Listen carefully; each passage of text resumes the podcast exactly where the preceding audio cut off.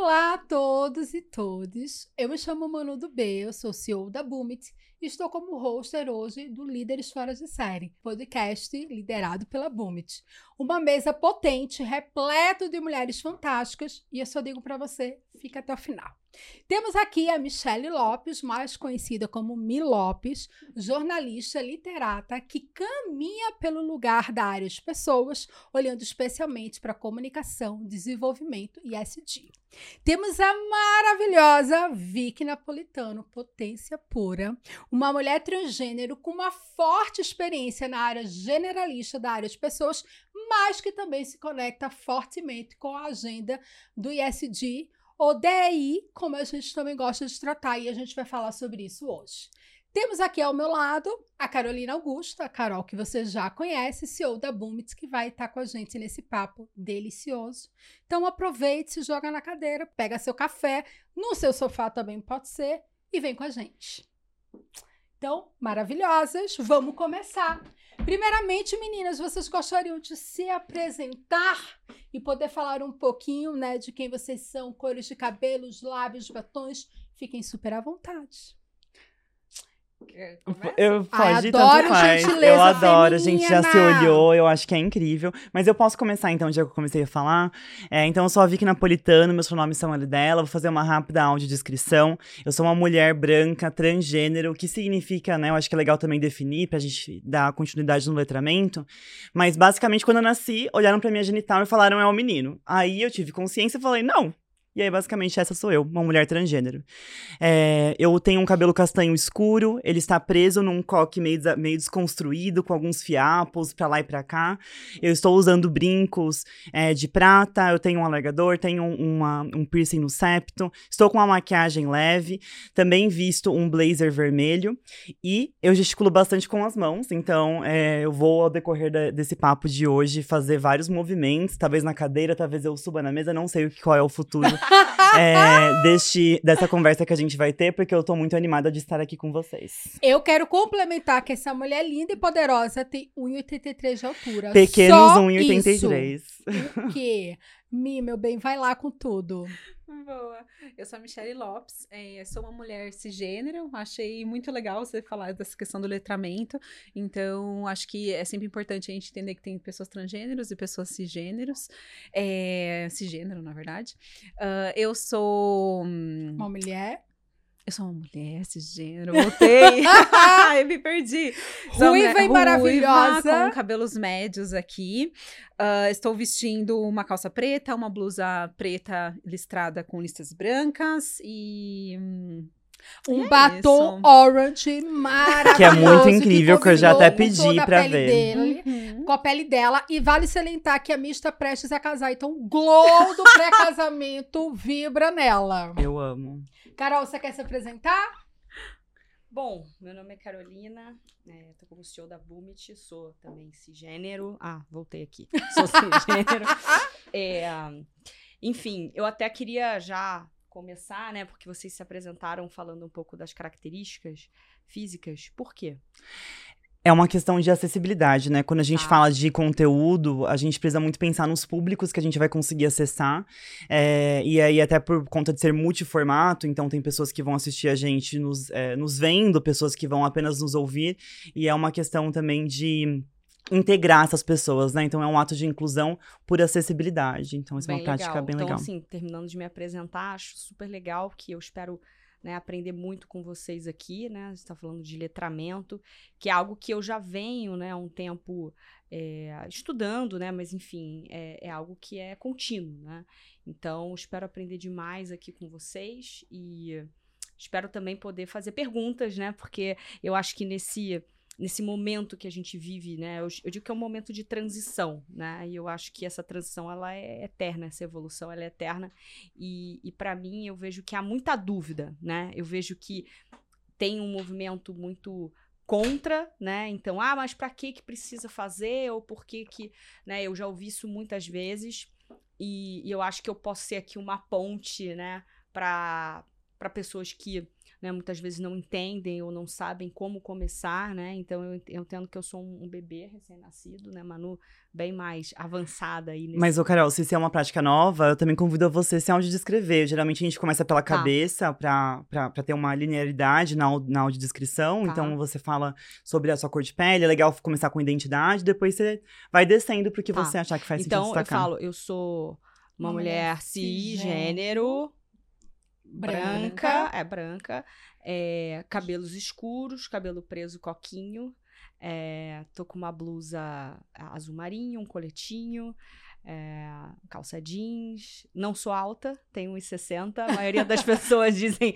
Eu não né? percebi. E olha que eu sou, tenho 83, geralmente. É. Não, e, e, e, online, né? Como a gente faz muita vídeo, né? A pandemia trouxe isso. Todo mundo que me encontra fica surpreso. Fala assim: nossa, você parece bem mais alta. E aí eu falo: não, eu sou bem pequenininha. Bem então eu vou finalizar a minha audiodescrição. Bom, eu sou Manu do B. Vocês podem me chamar por ela e dela. Eu tenho 1,63, cabelos bem curtinhos. Eu estava até comentando que eu tenho cabelos curtos desde os 18, eu estou nos meus 40, pleníssima. Eu tenho uma pele clara, eu estou com uma maquiagem clara também. Tô com uma regata clara que eu adoro, uma coffee white, uma camiseta jeans que eu sou apaixonada e um colar de uma empreendedora linda que eu adoro vestir mulheres que tem escrito acreditar sempre. Então acho que é um movimento bem importante para o nosso papo de hoje perfeitas. Falando sobre isso, vamos falar então um pouquinho de conceito, né?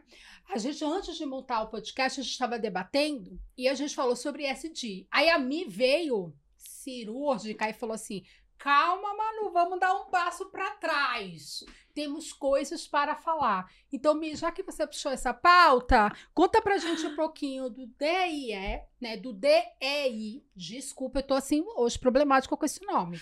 E o ISD, falando um pouquinho sobre essa diferença e de como você está percebendo esse movimento dentro das organizações e me depois passa para Vicky maravilhosa fazer os complementos, que eu acho que essa é uma pergunta boa para começar o rolê. Legal. Acho que a gente se teve uma, um entrosamento muito bom quando a gente estava falando desses temas. Ai, né? vale salientar que a gente se conheceu no evento da Share Hub parceiro lindo. E a gente parece que se conhece a vida toda, mas a gente se conheceu lá. Em setembro, faz quantos setembro. meses? Eu não sei, parece que faz um ano um já, ano, né? né? Então, vale salientar que essa intimidade toda nasceu em três meses. Exatamente. E logo no primeiro almoço que a gente teve, a gente tava falando o quanto que a gente tem acompanhado o movimento de mercado, sei lá, há, há, muitos anos existia uma área de sustentabilidade, depois teve uma área de responsabilidade social, daí tudo isso sumiu meio que do mapa, começaram a falar sobre diversidade e inclusão. Depois, uh, que foi aquela, o DI, né? e depois, uh, com o tempo, começaram a colocar equidade dentro da sigla. Então, a gente tem hoje muitas áreas e estruturas quando a gente está falando de diversidade, equidade e inclusão. E a gente tem também uma movimentação aí para a área de ESG. ESG é a sigla em inglês, né? Em português seria ASG, que é o ambiental, social e de governança, que engloba todas as coisas. Não substitui a área de diversidade e inclusão, mas dentro da pauta de, do social, quando a gente está falando ali do ESG, tem muitas coisas que são endereçadas pela área de diversidade e inclusão. Então, quando a gente está falando disso, dessas parcerias da, dentro das empresas e até a própria área de ESG, ela é muito transversal, né? E é, é fundamental que exista todas essas esses processos, essas áreas, esses, esses endereçamentos corporativos corporativos. Perfeito. Vicky, como é que você vê todo esse movimento? Eu acho que é um movimento que faz muito sentido e cada vez mais relevante no mercado. A gente teve o que a gente fala de ondas de diversidade, equidade e inclusão nas empresas. A gente vê isso acontecendo com maior intensidade pelos movimentos sociais na, na América do Norte, lá na década de 60, e aí chega no Brasil um pouco mais tarde, com algumas empresas é, não tropicalizando, mas tentando implementar as práticas que talvez não façam tanto sentido no Brasil, pela, é, pelas características que o Brasil tem enquanto país, e toda a desigualdade social, econômica e tudo que é, o Brasil representa. Também coisas boas, né? Eu acho que é, é uhum. é muito comum a gente só trazer uma, uma ótica de melhoria. Mas eu acho que quando a gente fala de desenvolvimento sustentável, que é onde tudo nasceu, é muito importante a gente juntar todas as peças, porque no final do dia é sobre como. Tem um coach, eu tava ouvindo um podcast, que eu não sei de onde que era, gente, me perdoe, mas eu vou tentar. eu vou dar duas, dois créditos, talvez seja um deles. Eu tava ouvindo o podcast do Alicerce sobre ESG e do exame de ESG.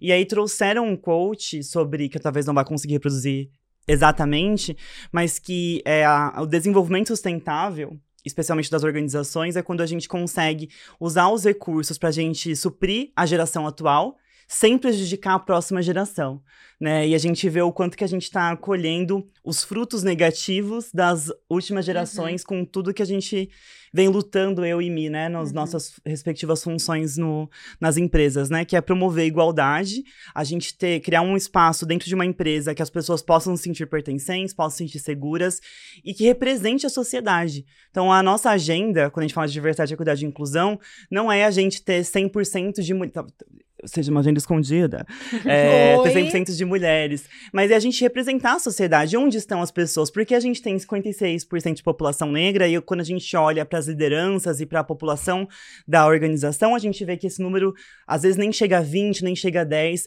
e nas altas lideranças, né, é, são números ainda menores.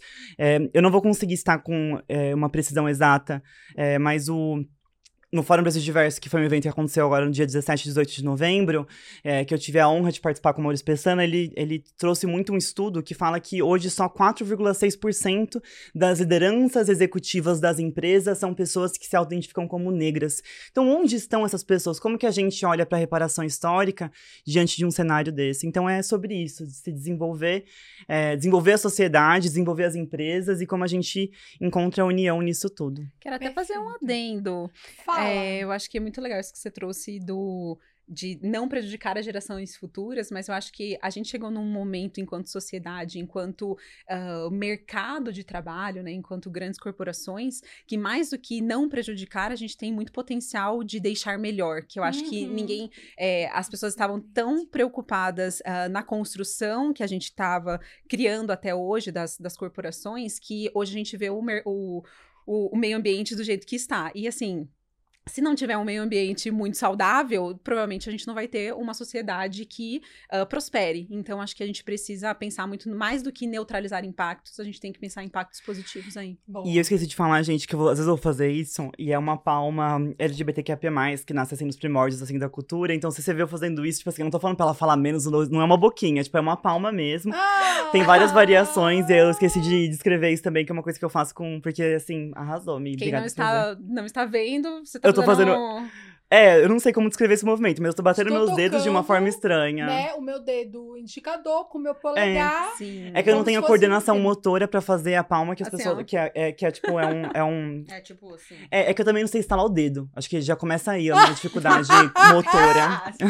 o podcast trazendo intimidade. Carol, e pra você que a gente tá olhando dentro da Boomit pra diferentes negócios, uhum. muitas vezes negócios tradicionais, uhum. onde muitas vezes a pauta nasce através das nossas próprias mentorias e intervenções. Sim. Como é que você percebe esse movimento da diversidade, inclusão, de todo o movimento do ISD, olhando para social e governamental? Qual é a tua perspectiva? Eu vejo muito lento, na verdade, uhum. e eu ouso dizer que eu ainda acho muito lento nas grandes organizações, no sentido de que eu vejo que tem muitas políticas, eu sou polêmica, de eh, né, políticas para inglês ver, né? Então, hum. vamos dizer assim, existem muitas políticas que você não precisa fazer nenhum PDCA, né? Uma análise um pouquinho mais é, profunda para saber que aquele tipo de ação, ela é uma ação que ela não vai gerar um resultado. Ah, mas é melhor fazer uma ação do que não fazer? Não acho. Eu acho que tem muito, tem muitas ações, é, por exemplo, como você ah, programa de estágio, sei lá, para pessoas pretas, um exemplo. É, sabemos que estatisticamente a retenção de uma turma de estágio ela é baixíssima. Muitas vezes você chega em torno de 5% para que esses estagiários tornem-se é, líderes dentro de uma corporação. Então, quando você faz uma política né, de programa de estágio para pessoas né, que têm uma determinada característica, né, um grupo específico, uma minoria, no fundo você está criando um funil imaginário para aquelas pessoas que, vão, que vai chegar lá no final 5% e que de repente ali em torno disso vai chegar talvez um líder que talvez daqui a dois anos saia porque a empresa ela não está preparada muitas vezes para atender e entender as diferenças porque eu acho que esse também é um ponto, né? Não adianta você criar a porta de entrada e você não ter um processo Né? E eu costumo dizer muito isso para a Manu, e falo isso muito na Bumit, né? Na, no, nos trabalhos que a gente faz de desenvolvimento de liderança e, portanto, as mentorias. A empresa que não for uma escola do ponto de vista de desenvolver as pessoas, ela está morta para os próximos anos. Não tem gente para todo mundo, né? Ou, ou, gente capacitada. Então, quer dizer, olhar para as minorias, ela passa a ser uma obrigação e muitas empresas vão morrer se elas não olharem para isso, não só pela questão simples, né, do consumo, porque muitas empresas, inclusive, fazem porque entendem que o, o, os grupos de consumo mudaram e as pessoas precisam se sentir o quê? Poxa, eu quero estar tá no produto, eu estou comprando um produto que eu me identifico. Então, acho que esse é um primeiro ponto quando eu olho para as grandes organizações. Eu, eu vejo muito se falar, mas eu não vejo políticas que eu falo, nossa, que incrível isso aqui. Com algumas exceções. Eu acho que eu vi alguma coisa no Google algum tempo atrás que eu achei interessante, né? Um programa que traz um, um, uma porta de entrada, um acompanhamento, tem mentoria, tem um processo de desenvolvimento, né? Achei interessante, mas não consigo avaliar, não estou uhum. dentro da estrutura. É, e nas pequenas e médias empresas, assim, é um universo muito distante.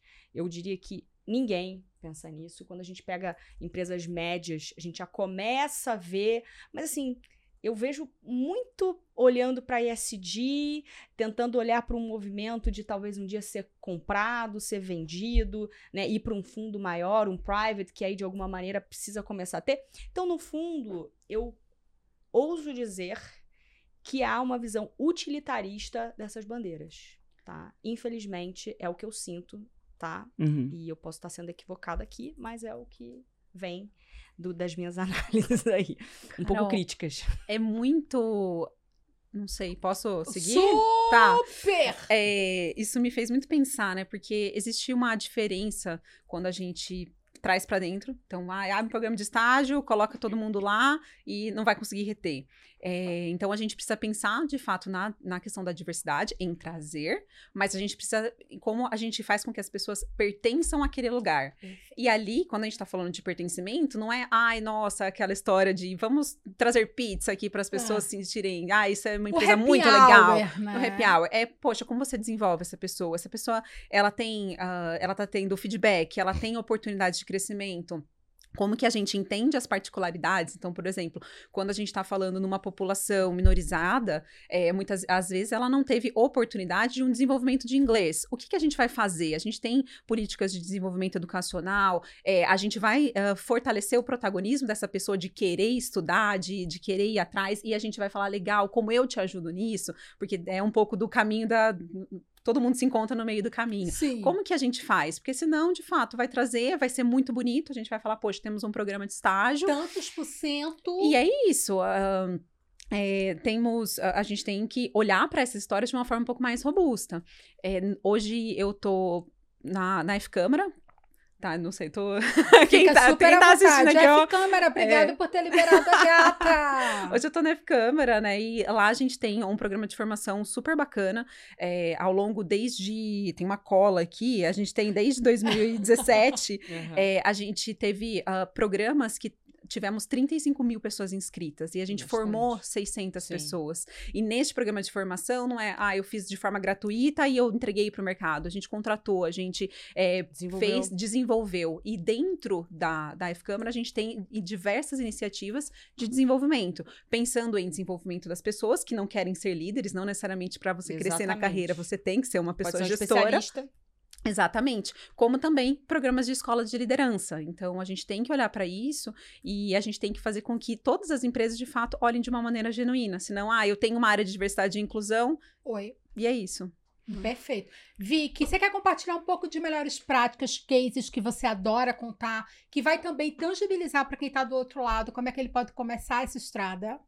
Claro, mas antes eu queria só fazer um adendo. Fica à vontade. Que tem um. Eu gosto muito de usar essa crítica ao, ao famoso business case. Eu usei muito na minha carreira, eu ainda uso muito ele, né? Que são os cases daquelas grandes consultorias, como Bain, McKinsey, que ligam a termos times diversos a um resultado, a, a um resultado financeiro.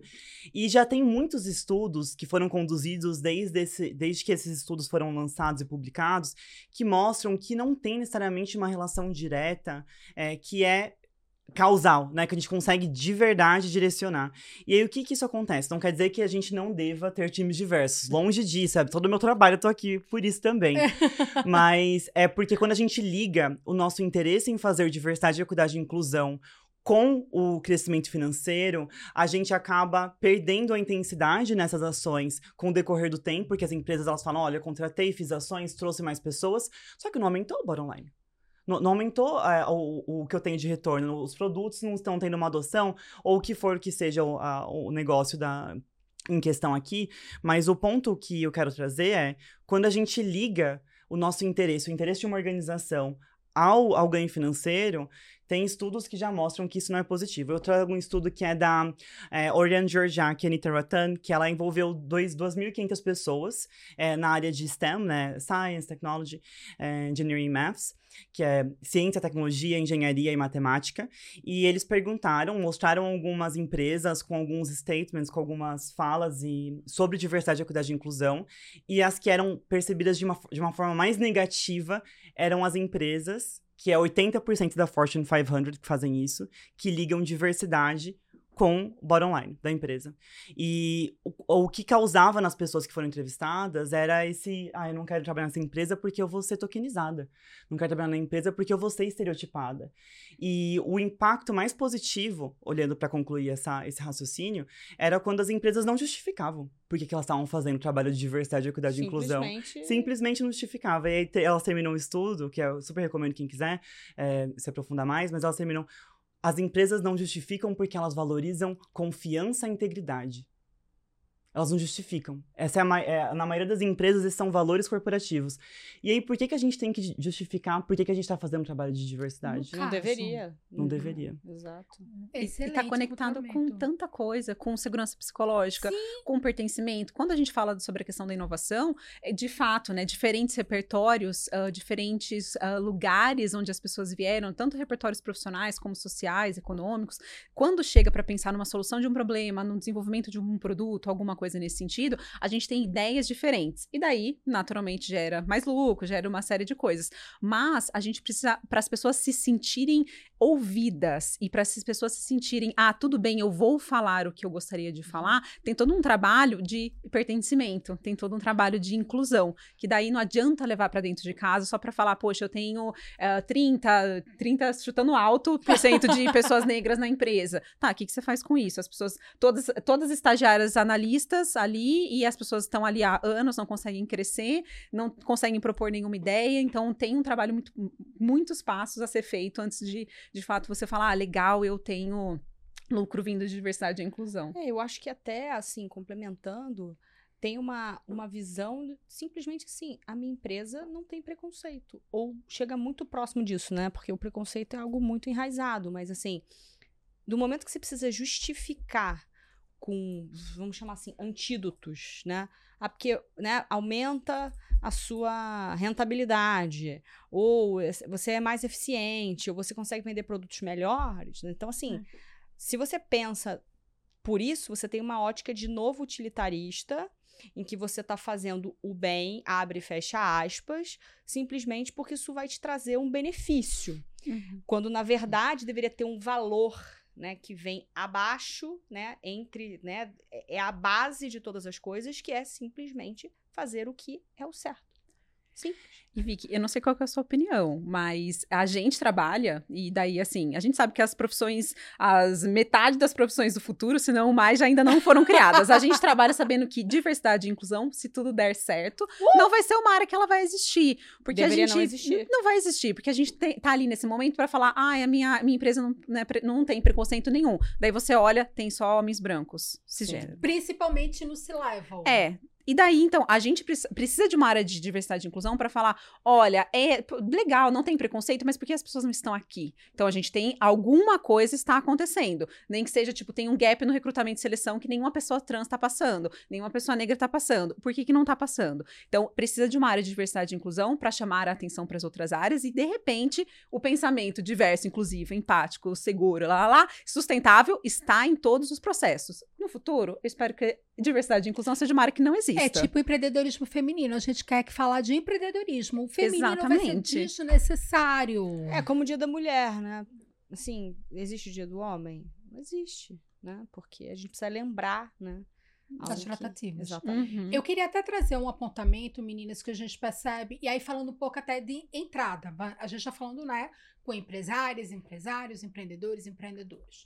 Quando a gente fala sobre esse movimento do entrar, eu queria até que a gente pudesse refletir um pouco é que tipo de apontamentos a gente pode trazer para quem está nos escutando de como se preparar para trazer essa pauta para dentro de casa, mas principalmente pensando em cultura. Por quê? Eu sempre digo, né? O movimento de abrir a seleção, de colocar nas redes sociais e de que quiçá, né, compartilhar nos jornais, revistas, a foto linda de estou começando um programa de diversidade e inclusão, mas existe um movimento de preparar a casa. Vocês estão na área de pessoas, vocês vivenciam essa rotina e já vivenciaram o começo dessa agenda. Então, que tipo de apontamentos dicas, orientações a gente dá para uma empresa que quer dar esse pontapé, já que, como a Carol falou, a Bomit tem muitas empresas médias que ainda não têm essa pauta, mas 2024 está chegando, vai que a gente aquece esses corações maravilhosos. É, eu posso pegar, com, é, começar agora? Eu também não falei da Pismo, né, gente? Boa Por tarde, favor! gente! E eu também, a minha posição, né, que eu assumo é, hoje é na Pismo, que é uma fintech recém-unicórnio, então eu sempre Pismo, trago esse... obrigada por liberar a gata! é, recém-unicórnio, e é um dos únicos é, unicórnios é, que foram também fundados por mulheres, então esse é um, esse é um, um fator de grande orgulho para nós. É, e hoje a minha posição, ela é de pertencimento e cultura organizacional, justamente porque a gente entende que as duas coisas andam muito juntas. Quando a gente não consegue olhar é, para a cultura e faz projetos que são paralelos de diversidade, equidade e inclusão, o impacto ele vai sempre ser muito limitado, porque a gente está falando de uma discriminação que é sistêmica. Então, ela está nos processos, ela está em quem desenhou o processo seletivo, quem desenhou o ciclo de performance, quem desenhou os valores. Né? A gente fala muito sobre a crítica, né? a meritocracia, porque esse conceito ele foi muito disseminado na sociedade, as pessoas acreditam muito na meritocracia, e no final do dia ela não existe, né? Da forma, ou, ou pelo menos da forma que as pessoas acham que ela existe, né? Que as pessoas partem do mesmo lugar, que é uma questão de esforço, e quando pessoas de grupos marginalizados não chegam lá, é porque elas não se esforçam esforçaram. Então, na PISMO, a gente ter essas duas áreas juntas, e aí pertencimento, a gente olha para diversidade, equidade, inclusão e bem-estar também, porque a gente acha que é todo parte de um ecossistema. Uh, um dos primeiros projetos que eu toquei no início desse ano foi revisitar a cultura, fazer grupos focais com pessoas colaboradoras, entender como elas percebiam o, qual que é a tomada de decisão, né? O que, que as pessoas estão fazendo quando ninguém está percebendo, quando ninguém está olhando. Porque não é só ter os valores nas paredes. E a gente conseguiu colocar diversidade e inclusão no, equidade e inclusão e até bem-estar nos valores, sem a gente precisar ficar falando de diversidade, equidade e inclusão. Porque eu acredito muito que a gente criou uma resistência, né? Eu acho que nos Estados Unidos isso é muito mais latente. Até tem alguns estados que você é, tem uma limitação como você trabalha diversidade, equidade e inclusão é, por conta dessa dessa visão, né? Porque era muito obrigatório, era muito, não, você tem que fazer esse treinamento anti-assédio para saber como tratar as pessoas. E ninguém via muito valor nisso.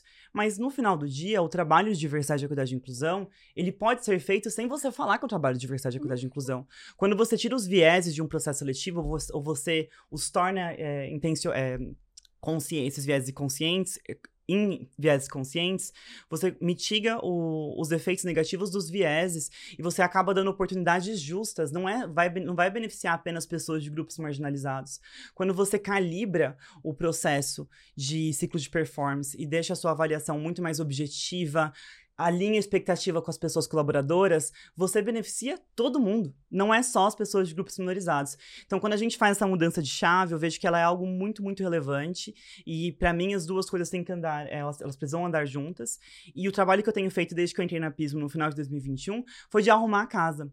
É, que aí volta no que a Carol também trouxe, né? Como a gente, antes de publicar, antes de postar, então, não sei se vocês conhecem a Pismo, mas vocês provavelmente não viram muitas coisas do que a gente tem feito, porque o foco não foi foi a gente publicar externamente, foi a gente criar pertencimentos de fato. É, e agora que a gente está com quase dois anos de área, a gente vai começar a olhar para as outras letras, né? Porque a gente estava focando em equidade e, e, inclusão. E até talvez um passo para trás a gente definir quais são esses termos, porque as pessoas podem colocar tudo numa, numa baciazinha. Eu pensei numa bacia mentalmente, gente, mas pode ser qualquer okay. pode ser uma bacia, pode ser numa caixa. E na verdade são coisas distintas. Então, diversidade é uma representação da população da sua organização. Então, a gente geralmente fala grupos diversos, mas especificamente olhando para grupos que foram historicamente marginalizados e tiveram seus acessos negados. Então, a gente olha para a população negra, população indígena, população LGBTQIA+, população de pessoas com deficiências, população de pessoas imigrantes, pessoas refugiadas, pessoas com mais de 60 anos. Então, a gente olha para várias esferas, então, geralmente são esses grupos que não são os dominantes. Quando a gente fala de equidade, a gente fala sobre a estrutura daquele espaço, né? Quais são as políticas, quais são as diretrizes, quais são os códigos, né, de ética e conduta, processos de compliance, é, como que é o pagamento, né, equiparação salarial também entre equidade e a inclusão, inclusive já vou fazer uma publi, né, gente, babado. Por favor. eu acabei de escrever o meu, o meu último artigo da série para o Mundo RH, que eu também sou colunista lá, que é por onde começar, diversidade, equidade e inclusão. Então eu defino todos eles. É, e agora Vamos vai ser publicado em algum tela. momento, em algum momento de inclusão, que é o último da série. E aí é justamente essa parte que as pessoas acham que é mais intangível, mas a é, inclusão é sobre experiência, né? É um fenômeno que é, é consequência dos comportamentos das pessoas que estão ali. Então, até agora na Pismo, voltando minha linha de raciocínio, a gente trabalhou equidade e inclusão, e agora a gente vai olhar para a representatividade diversa. Mas esse é um processo e a gente tem que começar de algum lugar. E se eu tivesse que recomendar para quem está começando agora, começa da inclusão. Porque se você trouxer pessoas para sua empresa e as, pessoas, e as pessoas que já estão lá não estão preparadas para receber pessoas de grupos marginalizados, não estão preparadas para lidar com times que não são é, homogêneos, a gente vai, você vai encontrar problemas. Tem estudos que mostram que pessoas de, de grupos diversos, quando entram num, num, numa configuração homogênea e o time se passa a, a, se torna heterogêneo, você tem muita fricção você tem uhum. conflito. Diversidade é, é fricção e conflito. E a gente saber lidar com a diversidade é a chave para a gente chegar nessa performance, chegar na produtividade e, e alcançar os nossos objetivos da organização. Eu tenho um exemplo Excelente. ótimo que para até para ilustrar, porque eu concordo com tudo que a, que a Vicky falou. É, já passei por algumas empresas de tecnologia, hoje eu estou na F-Câmara, que é um ecossistema, então envolve várias empresas. É, mas eu já tive a experiência de ter a primeira pessoa não binária contratada numa empresa. E essa pessoa passou normal pelo, pelo processo de recrutamento. Quando chegou naquele momento onde ela conversou com a, a liderança, que seria, a liderança veio e falou: Eu amei, mas eu fiquei eu, eu, fiquei super tenso durante o, o papo. O que te deixou tenso? Eu queria chamar ela e daí eu não conseguia, eu não sabia como eu chamava. Eu falei, você perguntou qual, como que era o pronome? Não, achava que é, falta de educação. Daí eu falei, não, você devia ter perguntado. A pessoa não falou quais eram os pronomes, tá tudo bem. Então, se a gente não conta para as pessoas, olha, vamos, a gente começou falando quais eram os nossos pronomes, é, a gente começou se identificando se as pessoas não têm essa boa prática, chega no momento de contratação, meu, a, a, pessoa foi contratada, foi ótimo, e, e, isso fez com que, ok, entre o momento, ok, vamos contratar, até a chegada dela, a gente fez um treinamento com toda a liderança da empresa para falar. Vamos falar sobre pronomes, vamos falar sobre identidade de gênero, sobre orientação. A gente fez várias, uh, vários treinamentos. E o treinamento ele é importante. Mas a gente precisa entender muito do cenário. E até pegando um gancho sobre a sua pergunta ali, pensando, ah, não, não sei por onde começar, quero começar pensando em 2024. Você tem que entender qual é a sua empresa. Você tem que fazer um censo de diversidade e inclusão, ou puxa os dados lá da folha, olha quantos homens, é, quantas mulheres, quantas pessoas faixa que. Etária, faixa etária. importante Formação se tem, se não tem. Exato. E cuidado ao manusear os dados. Exato. Ao manusear os dados, LGPD, GDPR, dependendo de onde você está baseado, tome muito cuidado. Exato. A gente Excelente. precisa olhar para isso para ter um plano de ação. Porque senão a gente também, ah, olhei, sei que está aqui e tal, o que, que eu estou fazendo com isso? Porque às vezes você vai olhar é, e já tive gratas surpresas de falar, poxa, é, a gente não temos pessoas negras aqui, o, o né, tá, tá pouco. De repente a gente bate ali, tá 30% numa empresa, tá? Mas então onde estão? Qual é o cargo? Ah, então a gente talvez, ao invés de pensar num programa de formação exclusivo para pessoas negras, é, ou mesmo pensar num, numa vaga afirmativa, a gente precisa pegar as pessoas que estão aqui e entender onde elas querem ir. É gestão? É, é ser especialista? Como que a gente desenvolve? E daí, o trabalho focado em diversidade e inclusão, ele vai ser muito mais focado em desenvolvimento de pessoas do que, de fato, algo de atração e tal. Então, acho que a minha dica seria isso. Acho que é, tem muitas coisas para fazer. Eu acho que, de repente, poxa, linguagem neutra. Ah, como que você está divulgando a sua vaga? Eu acho que tem tantas coisas para você olhar, mas você precisa entender, olha um pouquinho o que você está fazendo o, e para onde que você quer ir. Eu acho que isso é importante. Ótimo. Car... Carol, você quer comentar? É até uma aí é uma dúvida mesmo, né? Quando, quando vocês falam dessa, dessas políticas e, e por acaso vocês devem ter enfrentado isso em algum momento, uma resistência, né? Como é que vocês lidam com isso? Essa é uma pergunta. E o segundo ponto, que eu escuto muito, né? Assim, não, mas é, o processo, né, ele tem que ser natural, né? Ele vai ser lento, mas é isso aí, ele é um processo natural. Aí fala-se muito da meritocracia, né? Porque, ah, não, ó, veja, eu não tenho, eu não tenho, aqui não tem preconceito. Aí você vê, né, toda uma diretoria de homens brancos e enfim. Então, é, e, e, tem muito um argumento também que eu escuto que é assim: ah, mas não tem as pessoas capacitadas. Mesmo, mesmo, mesmo que eu quisesse contratar, essas pessoas não existem. Né? E aí?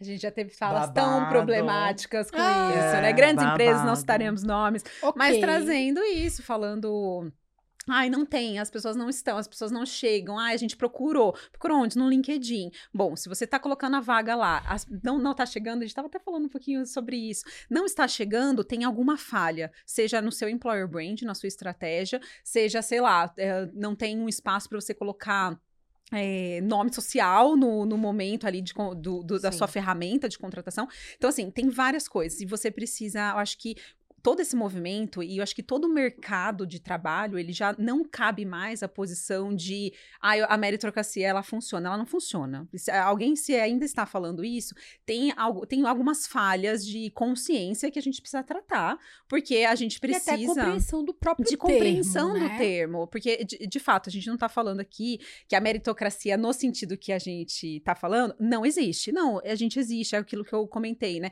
Tem o meio do caminho para eu desenvolver uma, um colaborador colaborador, uma pessoa colaboradora, ela precisa querer ser desenvolvida, tem aquilo do eu vou me esforçar por algo que eu desejo.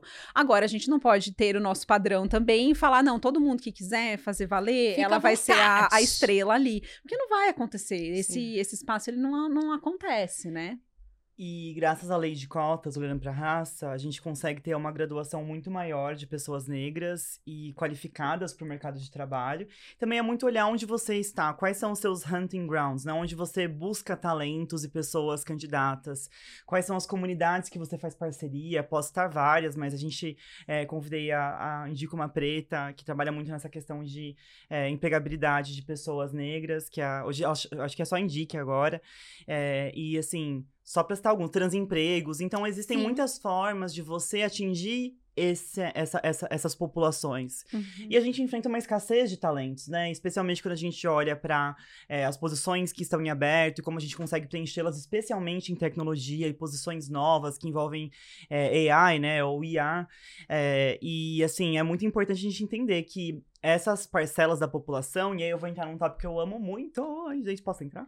Por favor. Que é a geração Z, né? Eu não falei isso sobre mim, mas eu sou uma Zillennial, que eu... Todo falou mundo isso... percebeu quando você fez assim, tá bom? Ai, gente, babado.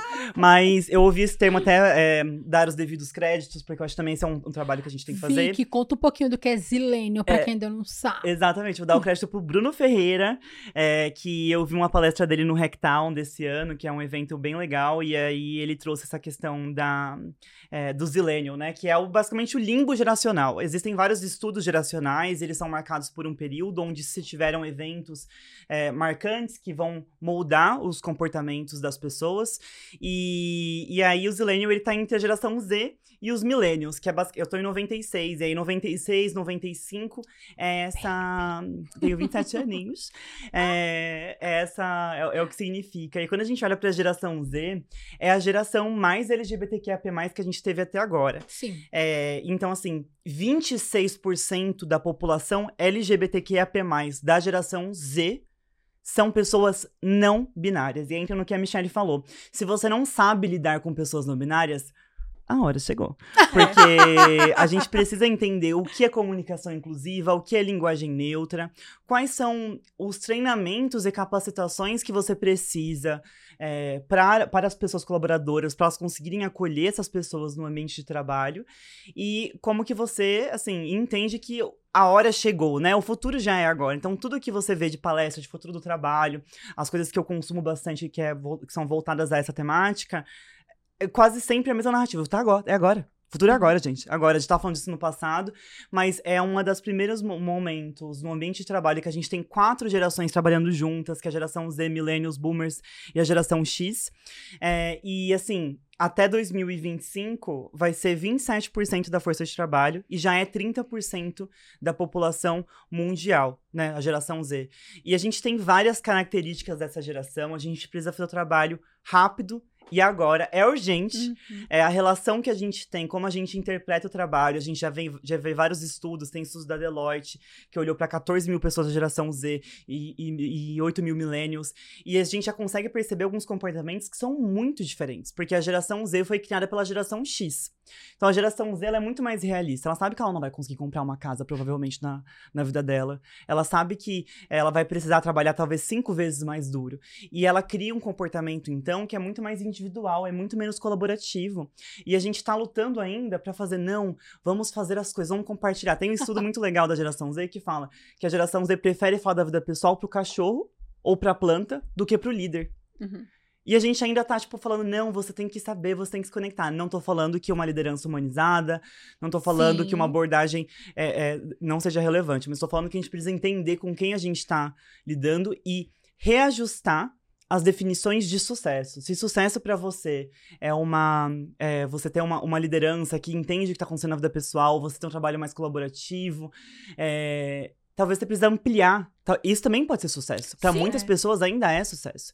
Mas para outras pessoas, a flexibilidade do trabalho, você ter um, um, escopo muito mais definido, ter a possibilidade de ter side gigs, que são os trabalhos é, paralelos para a geração Z, isso é muito importante.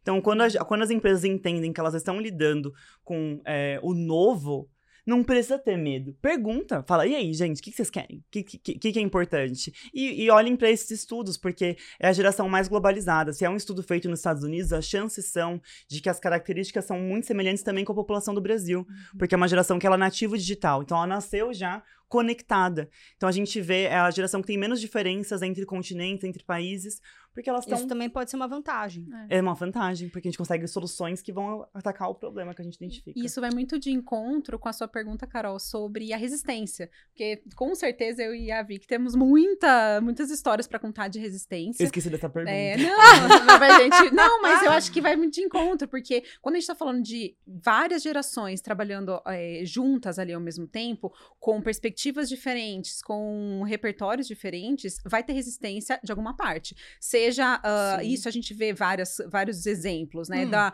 do líder que é mais novo do que os das pessoas lideradas, e daí Excelente. isso, tipo, que, que se, é, essa pessoa não tem repertório nenhum, não tem experiência. Que, que ela sabe? Ou o contrário também, tipo, nossa, essa pessoa aí não, não é nativa digital, ela é, não, não sabe, não consegue me ensinar, porque eu sou muito mais antenado, algo nesse sentido. Então a gente precisa falar da, de, um, de uma, não só liderança humanizada, mas de relacionamentos de trabalho humanizado, para que essa resistência ela seja cada vez menor e a gente consiga ter consciência de algumas questões. Tipo esse dado que a, que a Vic trouxe, né, sobre a população não binária, que cada vez mais tem a liberdade de poder ser quem é dentro do ambiente de trabalho, sem ter que falar é, de, é, fazer uma performance Sim. que não é. E daí a gente vai no, de encontro, até vou citar esse exemplo, né? Eu falo, eu sou, como a Manu colocou, é, eu tenho formação em jornalismo em estudos literários. Então eu sou uma pessoa muito. Eu, eu gosto do português, como ele é. Ah! eu gosto. E algumas experimentações linguísticas, eu, dificilmente vocês vão ver eu fazendo, seja por escrito, seja na fala. Mas quando essa pessoa, né, do como que eu vou falar com essa pessoa não binária? É, eu, eu jamais vou falar bem-vindes num onboarding. Eu falei, mas você não pode falar boas-vindas? Daí foi assim, posso. E daí eu falei, então, é linguagem neutra, é isso? Você não tá marcando um gênero. E daí você explicar. E assim, não tem nada de errado com as experimentações linguísticas e tal, mas a gente precisa entender que tem, tem pessoas, tem gerações e tem estilos de liderança que não vão. E a gente precisa fazer com que essa pessoa venha no meio do caminho. E eu acho que é super sobre isso, assim, da gente dar a mão. É, eu vejo isso. a questão do meio do caminho é fundamental e pegando aqui o ponto que a Vic trouxe, né, das quatro gerações, daqui a cinco anos a gente né, teremos cinco. Né, são quatro, daqui a cinco anos a geração alfa já começa a entrar no mercado de trabalho por contratos de jovem aprendiz e etc. É, eu estava numa palestra mais ou menos duas semanas atrás e o que eu entendo, né, até o título do, do nosso podcast, Líderes Fora de Série, não tem como você ser um líder bom sem entender e primeiro aceitar a mudança. Eu acho que tudo parte Excelente. de um processo de aceitação. Não é uma questão de si, é uma questão do que já é. Então, primeiro eu aceito e eu entendo que vantagem é essa da gente conseguir ter cinco gerações trabalhando juntas. Eu acho que é magnífico. Né? Na Boomet a gente tem é, baby boomers e a gente tem geração Z. E cada uma traz elementos importantes. Então, eu vejo que o que, que é a diversidade nesse sentido geracional, cada um vai ter habilidades diferentes e eles podem se complementar. É difícil? Com certeza é difícil. Mas aí é que tá, né? Eu, eu vejo que essa liderança, é, os líderes, né? Eles vão ter que aprender, né? Aceitar e desenvolver essas pessoas de formas diferentes. Isso é o mais difícil né? E, e isso, isso é para isso é um, é um bom trabalho de, de RH quando a gente fala de desenvolvimento de times, assim, uhum. sem dúvida, porque né, você desenvolver um jovem da geração alfa, que a gente nem sabe como é que vai ser exatamente, lembrando que essa geração ficou dois anos Pandemia. em telas, uhum. né? E a geração Z, muitos foram formados em, em telas. telas. Então, é, essa proximidade que pra gente às vezes é muito interessante, para eles já não é tanto. Hum. Então, essa diversidade é o que vai é, trazer aí, talvez, elementos de performance de times diferentes. Ontem a gente estava estava em mentoria é, com um líder a, aqui né, de uma empresa cliente da Bumit e estava falando exatamente isso. A empresa tinha uma resistência enorme em se trabalhar com um time de vendas remoto né? E aí ele falou: olha, mas eu mesmo estou em Curitiba. A empresa é de outro estado, eu estou em Curitiba. Eu sou acostumado a trabalhar, é, obviamente, com times de todo o Brasil, porque na cidade onde a gente estava alocado não tinha mão de obra. Então eu aprendi a viver assim, né? Assim como as empresas de Israel, elas nascem para né, é, gerar tecnologia para outros lugares do mundo, como, por exemplo, você tem né, empresas de tecnologia na Argentina, que se eles fossem trabalhar no mercado, não daria. Então, é a mesma lógica. E aí ele falou, convenceu o CEO, falou, não, é, então tá, então me dá uma chance, deixa eu trazer dá um mês, eu vou trazer performance muito melhor do que as pessoas, é, enfim, que estão presencialmente. Então, acho que tem esse ponto, né? E eu acho que a gente vai para uma cultura, as empresas que forem inteligentes, elas vão para um processo híbrido, né? Uhum. Não só de trabalho, mas do entendimento. Quando eu falo híbrido, é o que você falou, é o meio do caminho. Esse meio do caminho é que vai fazer a gente avançar. Né? Sem dúvida. Bom, queria falar um pouquinho sobre spoilers, né, para ano que vem. O que é que vocês estão olhando que vai ter e que a gente já pode deixar aqui, né, nesse momento de fechamento de 2023. Quais são os apontamentos, eventos, ações, trends que a gente deve falar para ano que vem e que para aquela empresa que já está caminhando na agenda poder se atualizar e para quem não começar, que para quem não começou ainda, também poder inserir. O que é que a uhum. gente tem de top para ano que vem, meninas? Eu vou pegar o gancho da, da Carol até para entrar nessa parte, é, porque acho que a gente falou muito, e uma, um termo recorrente foi a questão da consciência. Uhum. E eu acho que a gente, tanto diversidade e inclusão, quando a gente está falando das pautas de ESG, é, a gente só vai conseguir evoluir na velocidade que o mundo precisa, e daí o mundo nas suas diferentes é, é, versões ali na pauta de ambiental, de social, é, se a gente for um pouco mais veloz do que a gente está sendo, porque organicamente as coisas não vão melhorar, as, organicamente as coisas vão continuar do é, jeito quem que tá estão no status quo, ele tem uma tendência a segurar o poder, isso é aí, isso. historicamente é assim, né? Você pensar, o Império Romano precisou ser derrubado e a vida é assim. E exatamente, a gente precisa se movimentar muito para que, de fato, as coisas uh, se movimentem. Então, a gente precisa muito de lideranças conscientes e de pessoas conscientes. Eu acho que, é, pensando aí em apostas, com certeza, eu acho que esse movimento vai ser cada vez maior e a gente puxando mesmo as pessoas, porque até mesmo agora puxando um pouquinho para o lado do SG, quando a gente está olhando, hoje encerra a 28ª edição da Sim. Conferência das Nações Unidas sobre a mudança do clima, né, sobre a mudança climática. Quando a gente hoje encerra e daí a gente vai ver muitos desdobramentos. Isso tudo e a gente, quem estava acompanhando já sabe, poxa, alguns ecossistemas que eles já disseram, ó, aqui não tem mais volta. E esse não tem mais volta impacta em tanta coisa que a gente vai precisar do bem-estar das pessoas. É, a gente, o formato híbrido que a gente tem falado, a gente precisa pensar a partir do momento que grandes chuvas geram catástrofes é, é, destroçam ali comunidades onde estão os colaboradores. As empresas vão precisar pensar nisso. Então, acho que estar atentos a esse tipo de, de evento, a esse tipo de uh, novas publicações, para que de fato a gente consiga pensar na experiência do colaborador. Claro, aqui neste fórum a gente está falando de empresas do mundo corporativo, então áreas fintechs ou empresas de tecnologia, de desenvolvimento. A gente não está falando, não somos organizações, não somos ONGs, não somos empresas do meio uh, ambiente ou que tem é, o principal produto, sei lá, carvão, mineração. Então a gente tem um recorte específico, né? Olhando exatamente para isso, como que a gente olha os nossos colaboradores, uhum. as pessoas que trabalham nas nossas empresas.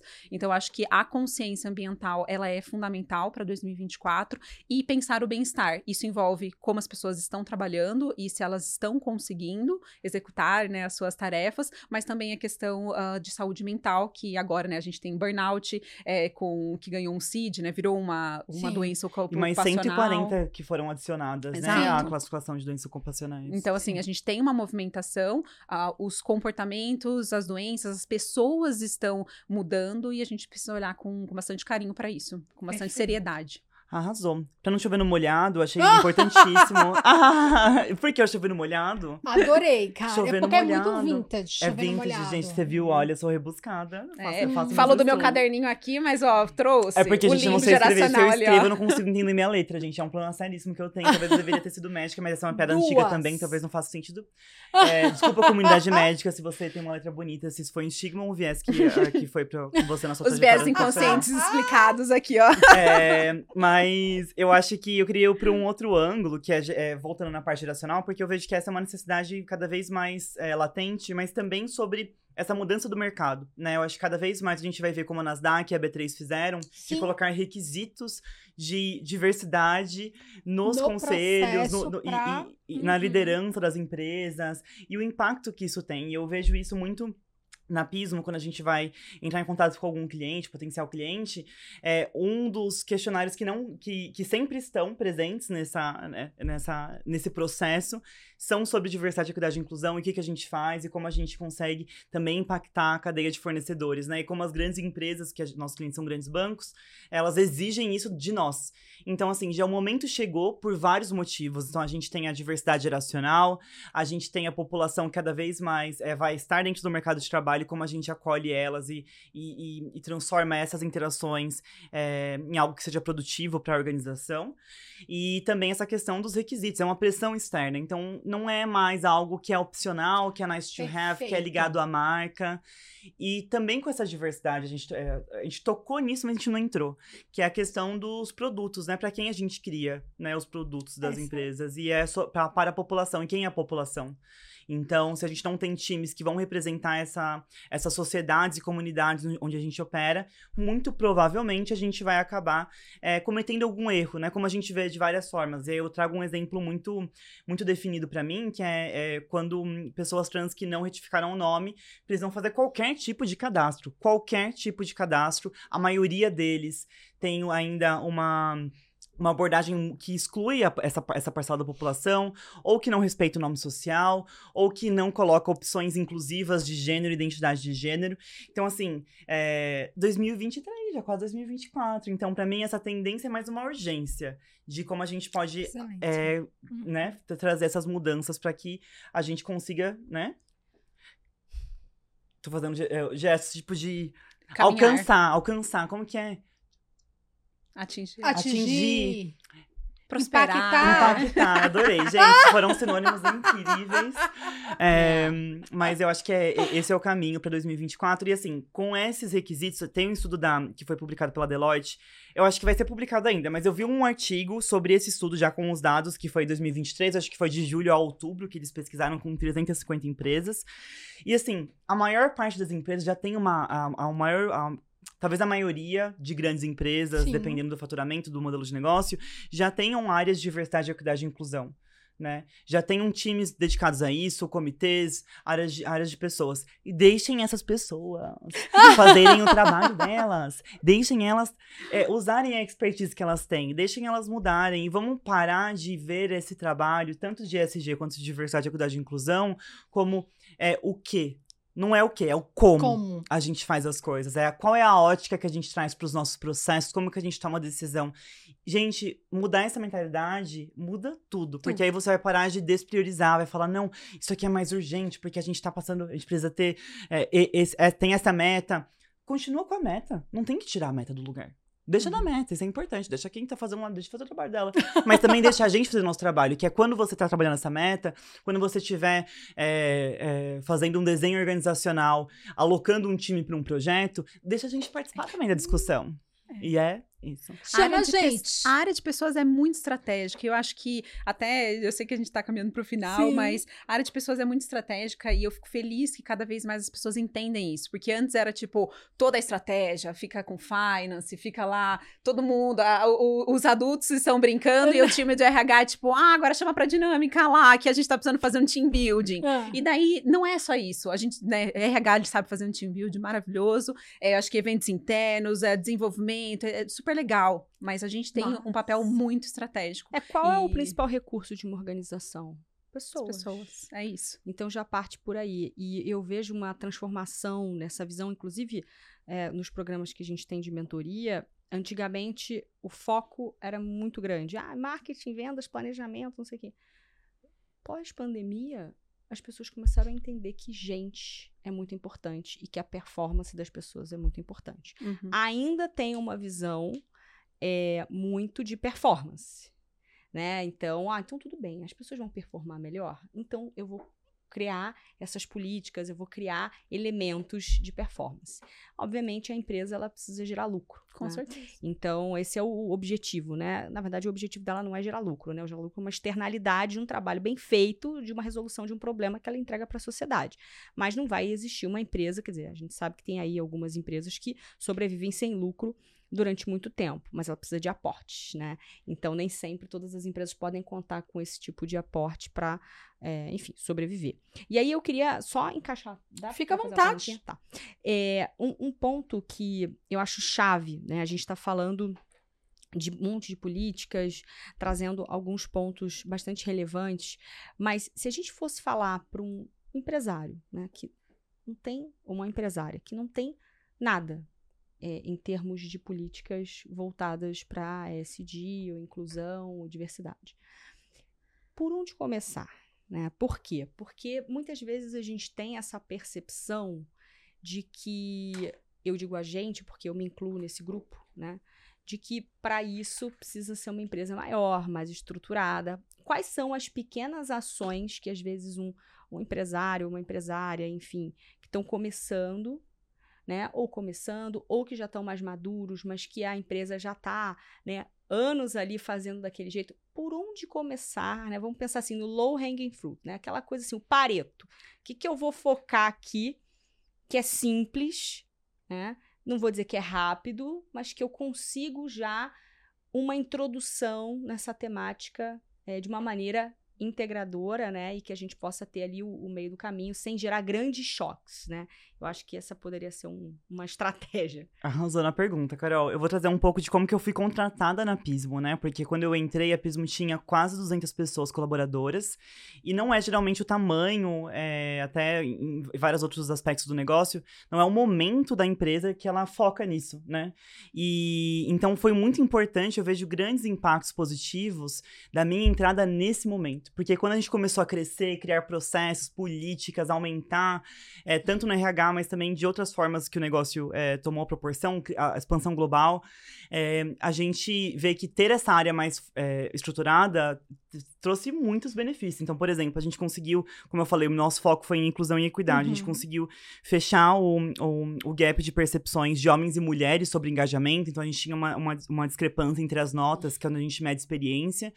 A gente, a gente tem a mesma nota também para pessoas é, brancas e negras. A gente está trabalhando também para alcançar a população indígena do apismo, para também. A gente tem um, tem um gap ainda. População LGBTQIA, a gente está fechando esse gap, é uma diferença de 6 pontos percentuais. Mas a gente vem mensurando isso e a gente começou a implementar esses processos para a gente conseguir, desde aquele momento, começar a criar esses mecanismos que aí as pessoas foram entrando e já foram se adaptando. Ah, é assim que a Pismo faz as coisas. Uhum. Então não é algo é, que é, é, que é externo, paralelo. Olha lá, Vic chegando com a pranchetinha para mudar as coisas. eu já tava lá antes, gente. Eu tava com a pranchetinha antes já. Uhum. É, e aí, respondendo a sua pergunta, é, de forma mais direta e objetiva, é, contrate pessoas consultoras não coloque esse peso em pessoas de grupos minorizados que você tem na empresa.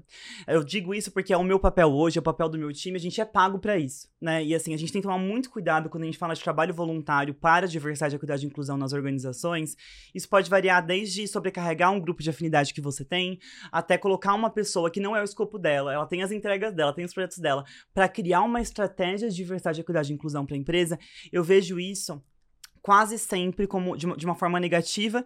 Se funcionou, que bom. Geralmente as empresas usam esse método para depois colocar, alocar essa, esses talentos em, em, posições integrais de diversidade, equidade e inclusão.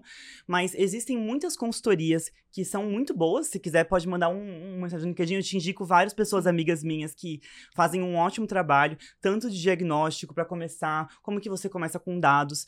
Porque a, a, o, tem que entender que você vai ter que investir é um investimento.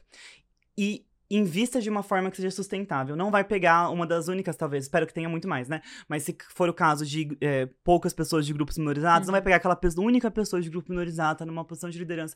Fala, ai, vamos então, fazer diversidade? É. Vai lá fazer lá algumas coisas. Cria o um comitê, cria gata! Comitê. E a pessoa, sei lá, é líder do departamento pessoal. É, sabe? Ou tem alguma outra coisa, de contabilidade, alguma coisa assim. E daí coloca nela, porque ah, é a pessoa preta, ela consegue. Não é assim. E isso é importantíssimo. E, assim, a gente precisa entender e, e ampliar. E, e, aí entra também, só pra. que eu gosto de falar desse tópico também, mas eu vou falar super rápido. Que é. Nem toda pessoa de grupo marginalizado e minorizado, ela tem esse papel de educação. Ninguém Exato. tem, na verdade. Excelente. Então não deposite a sua expectativa, você enquanto pessoa aliada, você que está num processo de educação antirracista, é, não deposite isso nas pessoas. É, e muitos não têm o letramento também. Porque Exato. sofreram é, é, preconceito durante toda uma vida. Uhum. Muita gente está ainda numa lente. É. Ela não tem a consciência. Isso é muito comum. E, e, essas pessoas, por exemplo, se eu não soubesse, é porque é o meu trabalho. Mas eu vejo muitas coisas acontecendo, tipo, não, você não sabe disso? Você não sabe a parte, a parte teórica do que é gênero, de identidade de gênero, a performance do gênero. Assim, não é obrigação de ninguém saber. Isso é um campo de estudo que eu dediquei muitos anos da minha vida, não por eu, é, não somente por eu ser trans. Então, assim, é muito importante a gente separar as duas coisas muito bem e invista, contrate consultorias, contrate empresas que estão que são especializadas nisso para dar o pontapé inicial. Existem várias, várias, várias, várias formas de você começar essa jornada, mas comece com pessoas que já fazem o trabalho e aí, depois, se for montar um time, abre também processo seletivo interno. Tem pessoas também que têm muito interesse. É uma população que. É, tem muitas pessoas nas empresas que querem. É, é, eu recebo muitas mensagens, né? Sim, né? Eu quero trabalhar com né? diversidade, equidade e inclusão, como que eu faço? E assim, geralmente o caminho sempre vai ser começar a se envolver com uhum. as ações da empresa. Mas para a pessoa começar a se envolver, você tem que ter, né? Então, comece talvez por aí. É. Boa. É, eu, eu vim assim, né? Eu caí na RH desse jeito. Foi uma transição de carreira. É, eu sou comunicadora e fui, né? Trabalhei com uh, marketing, com brand, trabalhei em jornal por muito tempo. É, tava ali na parte de comunicação interna e daí me envolvi, gostava por, por pela questões de uh, estudos literários. Eu estudava papel de, de, gênero na literatura e falei, gente, eu sei um monte de coisa e eu sinto que eu tô vivendo uma vida dupla. Como que eu faço aqui? E daí comecei a apoiar ali em grupos de afinidade, é, em alguns, uh, algumas formações específicas para uhum. mulheres na liderança. E eu falei, é isso, eu quero, quero ir. E daí fui fazendo curso, fui estudando, foi, foi um caminho, né? E às vezes a gente tem que olhar para isso, para essas pessoas que estão em transição. É, e dito isso, né, eu acho que o que a Vicky colocou é, é sensacional. Acho que a gente precisa ter entender pessoa, entender que isso é uma área que é um campo de estudo. Não é porque você é uma pessoa de um grupo minorizado, não é porque você é mulher uhum. que você vai saber fazer um, uma estratégia de diversidade e inclusão, porque daí a gente minimiza a, o papel estratégico uhum. da diversidade e inclusão. Acho que isso é super importante. É, e uma dica que eu deixo, assim, que eu acho que é um caminho muito bom e que tem funcionado, assim, do, na minha experiência profissional, é conseguir de fato olhar qual é o cenário da empresa. Porque, por exemplo, se a gente está falando de uma pequena startup que está nascendo, a gente está construindo os valores, eu, igual a Vicky falou, já coloca um valor. Se é, se é para você genuinamente um valor, Sim. diversidade, equidade, inclusão, coloca ali um valor que daí a gente vai conseguir cobrar as pessoas, a gente vai conseguir recrutar as pessoas. Agora, a gente já está num, numa empresa, né? No caso, eu tô na F-Câmara desde o começo do ano. Eu cheguei já era um ecossistema, né? Tinham várias empresas, já tinha mais de mil pessoas espalhadas pelo mundo. O que, que a gente faz? A gente olha para o que a gente tem, a gente entende, já tinha várias iniciativas que não tinham nome. Ah, aqui é uhum. é diversidade, equidade e inclusão. Ah, isso estava dentro do escopo de cultura, da área de employee experience, mas já tinha. E daí a gente começa a olhar para essa parte mais estratégica. E ou, eu acho que além dessa parte de entender como está por dentro a empresa, a gente tem que olhar quais são os nossos pontos de contato, em que a sua empresa trabalha, porque daí, puxando até o, o gancho aqui para a SG, se a gente está falando de uma empresa que trabalha com é, causando um impacto ambiental extremamente é, negativo todos uhum. os dias, se é uma operação, precisa, isso é o seu principal foco. É, Talvez zero. É, é, é, ali, você precisa ajeitar esta casa, como a, a Vic falou. Agora, se o seu capital, é, se a sua produção é intelectual, é um capital intelectual, você tem que olhar para as pessoas que estão lá. E daí, esse é o principal ponto. Governança, a Vic bem falou ali da, da LGPD. se você é, fica manuseando uma fintech, se você manuseia dados extremos, isso é urgente. A gente tem Sim. falado sobre isso. Então, você precisa olhar e ir arrumando a casa e, de novo, né? Tire, tire o peso de que você vai arrumar a casa em todos os pontos, que você vai olhar lá para os objetivos sustentáveis da ONU e você vai falar, ah, eu vou colaborar 17. com cada um. 17. Você não vai, não tem como. E, e assim, até é, é para encerrar, ao longo da, da minha jornada, eu sempre tive pessoas, às vezes do meu time, é, pessoas que, às vezes, é, primeiro emprego em diversidade e inclusão, daí chegam ali e ficam extremamente ansiosos porque, ai, a gente só, tá, só está olhando para isso este semestre. E daí tudo bem, a gente só tá olhando para, sei lá, esse projeto de, de desenvolvimento de um grupo minorizado, ou só tá olhando para um treinamento, mas a, isso é um grande avanço. Então, Sim. ter a, a, calma de que a gente tá caminhando, sabe? Acho que isso é super importante. Perfeitas. Bom, estamos caminhando para o final. Ah, ah que Eu achei que ela ia falar alguma coisa, tá estendendo, eu tava assim, o que, que ela vai falar agora? Que tudo. É... E aí eu quero pedir para as meninas, né, incluindo todos, todas, para falarmos sobre as fases finais. Ou seja, queria que vocês deixassem uma mensagem para quem vai assistir esse podcast e também já convidar os novos amigos e amigas para curtirem você nas redes sociais. Então, fiquem à vontade. O momento já pá.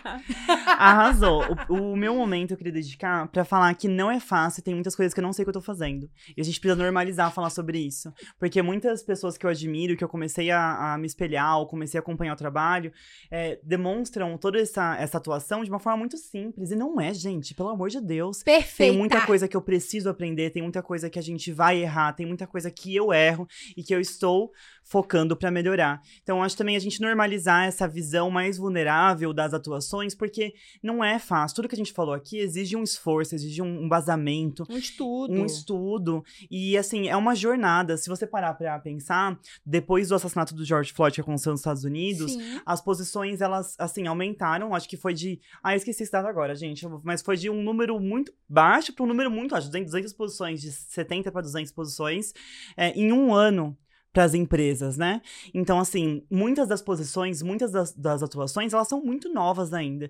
E, assim, faz parte do processo. Então, acho que é, a gente se colocar também nesse lugar de aprender é um. É, é, é essencial, porque a gente já cria uma cultura, né? De ensinar e falar, gente, eu não sei. E tá aberto ao erro. Então, se eu errar, que se eu falar alguma coisa, gente, manda lá o LinkedIn, manda lá no LinkedIn feedback.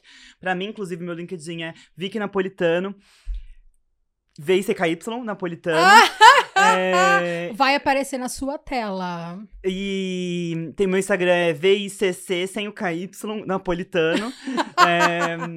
E então, assim, mandem para mim. Então, vamos normalizar essa discussão, porque eu acho que quanto mais a gente troca a área de diversidade, equidade e inclusão é sobre as pessoas. É impossível a gente dominar esse campo de uma forma como um todo. Então, assim, vamos nessa juntos. Adoro! Mi, vai lá, maravilhosa. Eu acho que minha, meu pensamento final talvez seja Independente da área, independente uh, com o que você atua, se você é de, de pessoa, se não é, se você é liderança, se você não é, acho que a gente precisa entender quais são as nossas potências. Como eu falei aqui, eu sempre fui comunicadora e eu vou usar a comunicação, é, não importa onde eu esteja trabalhando para garantir um futuro mais sustentável, acho que mais diverso, mais seguro, mais inclusivo para todas as pessoas. Então, acho que a partir de 2024, pensando numa virada aí, já é muito clima de Jingle Bells, a gente está aqui gravando. é, eu acho que é entender que uh, esse mundo que a gente está falando, de deixar melhor para as próximas gerações, eles de depende das escolhas diárias que a gente tem feito. Então, a gente precisa nos colocar muito bem nessa posição de aprender e saber exatamente onde a gente coloca o nosso, a nossa energia todos os dias. Então, mais que uma frase final, é um convite mesmo ah! para as pessoas. E eu acho que a gente só vai colher bons frutos disso. E quais suas redes maravilhosas? Hum, minhas redes. É Michele, com dois L's e E, D. Lopes, demudo mesmo ali, tanto no LinkedIn como no Instagram. Vai ser um prazer a gente conversar e continuar trocando. E qual que é o seu nome? Ah, meu nome é Michelle. Brincadeira, gente, é porque a gente, a gente falou que a gente, de esquecer de falar o nome no gente, início do podcast. Rede mas... de apoio. Rede de, apoio, de apoio, eu esqueço. Eu Sou tão animada isso. de falar blá blá blá, e daí esqueço quem sou, só vou, e daí é isso. Carol, você, fechamento, arrobas. Claro. Bom, primeiro, muito obrigada, foi um prazer imenso, né? Já conhecia vocês indiretamente, né? Pela, pela Manu, né? Que vem comentando bastante. É, agradeço muito mesmo, porque eu acho que esse papo, ele é franco, super interessante. A gente já começou uma conversa com a Karen, né, da, da Acreditas, uma amiga nossa também, a Carlinha do Itaú também. A Andréia Mota do UK Tech Hub. Também, né, então a gente vem tentando, e, e eu acho que, né, estamos logrando em trazer pautas, é, não só de performance gestão, que obviamente é super importante, né, que o podcast ele tem um objetivo muito claro de trazer gente é, que fala de maneira prática, objetiva, para que a gente consiga ter um, uma liderança é, que realmente impulsione o crescimento. A gente fala muito aqui na Bumit que a liderança forma a próxima camada de líderes, né? Então, se eu tenho uma liderança que ela é forte, ela é consciente, ela é capaz, naturalmente esse processo é, ele retroalimenta as próximas gerações. E aí então, agradecer muito, né? Porque eu acho que tem muito, né? É, acho que a gente vê, nesse, a gente está vivendo um mundo muito polarizado, né? Entre é, essa situação sempre do nós e eles, né? Eu acho que para os dois lados, né? E não existem lados, porque está todo mundo remando, ou deveria remar para o mesmo lugar, para uma mesma direção. E eu acho que tudo parte do que a gente falou desse meio do caminho, né? Da gente trabalhar e observar, porque não existe o novo sem o antigo. Né? Eu gosto muito de uma uma peça, né, que já levei Manu para ver, infelizmente nem sei se tem, tá mais em cartaz. Alma e moral. Alma e moral e fala muito sobre, né, a transgressão, né, para você ser um transgressor, que é o que nos manteve vivos, porque se a gente não não tivesse a transgressão no nosso DNA de humanos que somos, é, a gente ficaria lá na idade da pedra, né? Então, é, essa possibilidade da gente avançar, né, precisa do antigo, precisa do novo e a gente se encontra no meio do caminho. Então, é, eu acredito muito né, que as empresas que realmente vão prosperar, que é aquilo que a gente quer, né, obviamente, com, com bastante consciência, né, se, e, e, que vão formar líderes capazes né, de, de liderar bandeiras, porque aí talvez, né, se a gente tiver uma liderança consciente, né, entendendo as potências né, da diversidade, nós vamos naturalmente não precisar, talvez, ter uma área de diversidade, porque aí naturalmente você não precisa ter esse ecossistema, porque naturalmente essas pessoas vão olhar para essas pessoas é, e, e vão trazer o resultado naturalmente. Então, eu agradeço muito e eu espero que essa seja a primeira de muitas conversas, porque eu acho que esse é um tema assim que infinito, infinito de possibilidades e que está sempre em evolução. E contem com a Boomit, né? E quem está nos assistindo, se você de alguma maneira sente que é super difícil começar, a gente deu algumas dicas aqui de como você pode começar a olhar para isso, né? Eu sei que muitas vezes a gente está olhando muito para o resultado, resultado, mas a gente tem que entender que o resultado é uma consequência de muitos fatores e esse já é uma realidade, né? É um deles, super importante. E eu espero que você tenha aproveitado. Ah, e minhas redes, né? Uhum. Instagram, é Carolina Augusta, underline. É, LinkedIn, Carolina Augusta. E acho que é isso. Né? É muito mais. Excelente, maravilhosa. Bom, eu agradeço a todas, todos e todos que nos acompanharam até aqui. Eu digo que poder fechar o ano com esse papo é literalmente meu presente de Natal. Eu entendo que é uma pauta que muitas vezes causa medo, anseios, inseguranças, dúvidas, mas eu acho que, como muito bem Vic falou, sabe que você pode pedir ajuda. Se você quiser bater um papo e entender como é que a Boomet pode te ajudar, a gente está aqui à disposição. Eu, como falei, sou Manu do B, CEO da Boomet e digo para você, esse é só o começo, 2024 vem com tudo e a gente vai ter muitos momentos incríveis como esse daqui que a gente viveu. Obrigada demais, simbora com tudo, até o próximo!